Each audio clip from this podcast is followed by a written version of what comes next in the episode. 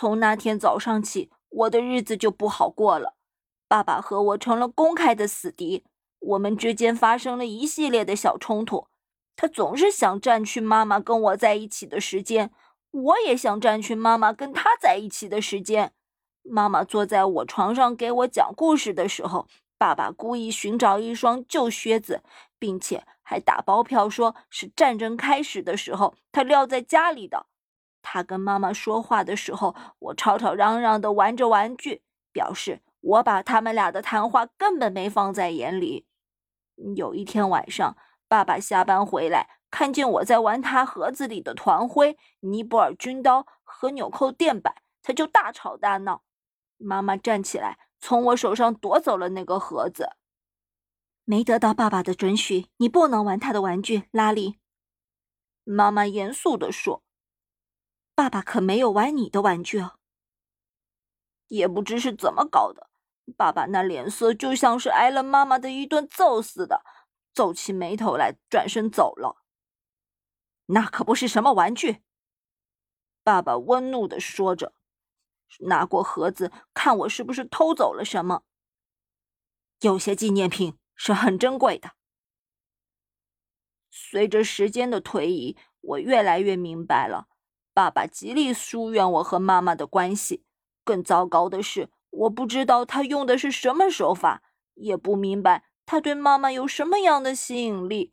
不管是从哪个方面来看，他的魅力远不及我。他说话带着乡下口音，土里土气的；喝茶的时候声音特别响。我想，大概妈妈是看上了他的报纸，于是我自己捏造一些新闻念给他听。后来我又想，可能是因为爸爸抽烟。我自己也觉得抽烟是很有魅力的，于是我拿了爸爸的烟斗，在屋子里跑来跑去，一边跑一边吧嗒吧嗒的抽。最后，爸爸把我逮住了。我喝茶的时候也故意吸出声响来，可是妈妈说我这样很恶心。我最讨厌的是爸爸妈妈睡在一起，这是很不健康的。于是我打定主意，钻到他们的卧房里去找东西。嗯，边找边自言自语，这样他们就不会怀疑我在监视他们了。可是我从来也没有看到过他们背着我做过什么。最后我完全给搞懵了。看来魅力是要等你长大之后，给人家送戒指的时候才会有的。我知道，我自己得等着。但是与此同时，我得让爸爸知道，我只是在等待，而不是投降。一天晚上，他特别讨厌在我头上叽叽喳喳的说个没完。我给了他一个下马威。妈妈，我说，你知道我长大了打算干什么吗？不知道呀，宝贝。他回答道：“干什么呢？我要跟你结婚。”我不动声色地说。爸爸扑哧的笑出声来，不过他没听懂我的意思。我知道他这是在装帅。不管怎么说吧，妈妈听了很高兴。我觉得他可能是为自己有一天会摆脱爸爸的统治而感到轻松吧。那不是太好了吗？妈妈笑着说。那是会很好的。我很自信地说。因为我们会有很多很多的小宝宝。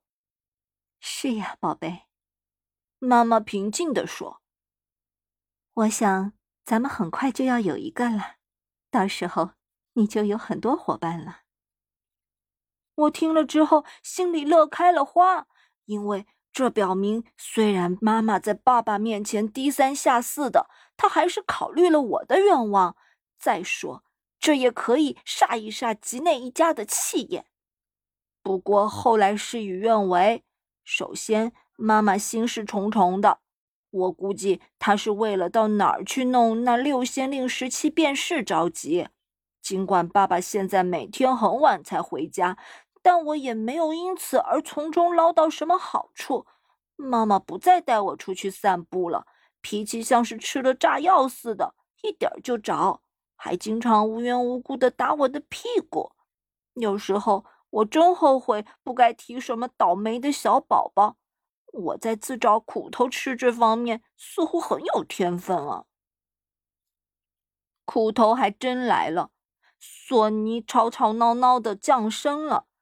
就这么点小事，他也呱呱的吵个没完。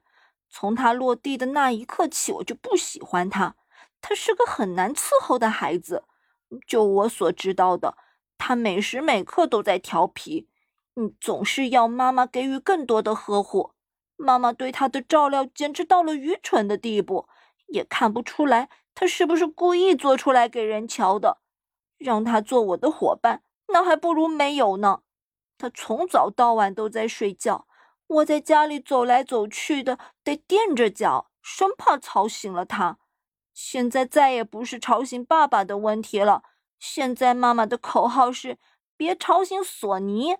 我真不明白这孩子为什么不在该睡觉的时候睡觉。所以妈妈一转身，我就把他弄醒。有时候为了让他醒着，我还拧他一把。那天我给妈妈逮住了，妈妈把我打了个半死。一天晚上，爸爸下班回来。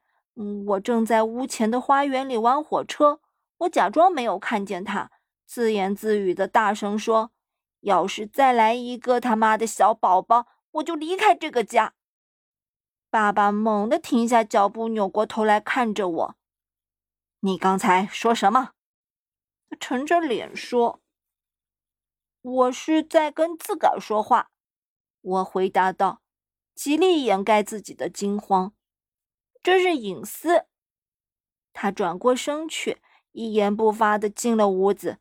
听好了，我是把这句话当做严重警告说出来的，但是产生的效果却不尽如人意。打那以后，爸爸对我特别好。当然，我明白这其中的原因。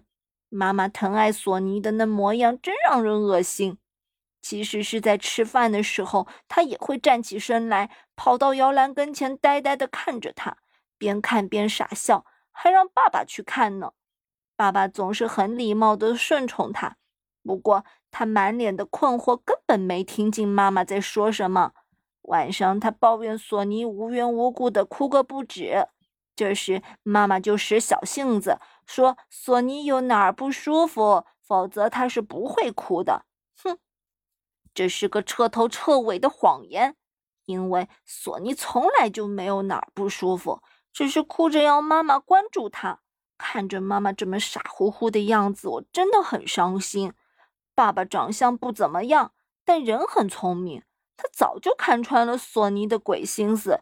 现在他知道我也看穿了索尼的把戏。一天晚上，我猛地一惊，醒了过来。有个人躺在我的身边，有那么一阵子，我还以为那一定是妈妈。她清醒过来了，永远离开了爸爸。接着，我听到隔壁房间里索尼在拼命的哭，妈妈在说：“乖乖，乖乖，乖乖。”我这才知道，身边那人不是他，原来是爸爸。他躺在我身边，眼睛睁得大大的，喘着粗气。显然是在生气。过了一会儿，我突然想到他为什么生气。哼，现在该轮到他了。他把我从大床上撵了出来，现在索尼又把他撵了出来。如今妈妈除了呵护那个要你命的小畜生之外，谁也不管了。我情不自禁的同情起爸爸来了。我自己是经历过这种事的，其实是在那个年纪。我也很宽宏大量哦，我上下抚摸着爸爸的身体，说：“乖乖，乖乖。”他并没有做出任何反应。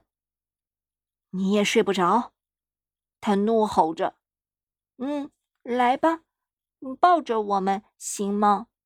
我说：“他真的抱住了我。”嗯，用你的话说，就是小心翼翼的抱着我。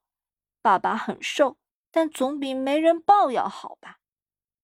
圣诞节那天，他破天荒特意给我买回了一个真正非常漂亮的铁路模型，哼哼。